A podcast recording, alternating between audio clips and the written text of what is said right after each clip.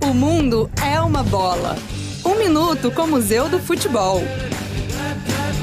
Quem vê a evolução recente do futebol feminino no Brasil não imagina o perrengue que a modalidade passou. Em 1941, Getúlio Vargas assinou uma lei proibindo as mulheres de jogar bola. O argumento foi de que o esporte prejudicava a natureza feminina. As mulheres continuaram jogando clandestinamente, mesmo com risco de prisão, e muitas foram mesmo parar na delegacia. A proibição caiu em 79, mas o machismo não. Até os anos 90 ainda tinha campeonato colocando como critério de inscrição a beleza das atletas. Se não fosse toda essa história de preconceito, imagina quantas Martas a gente não teria.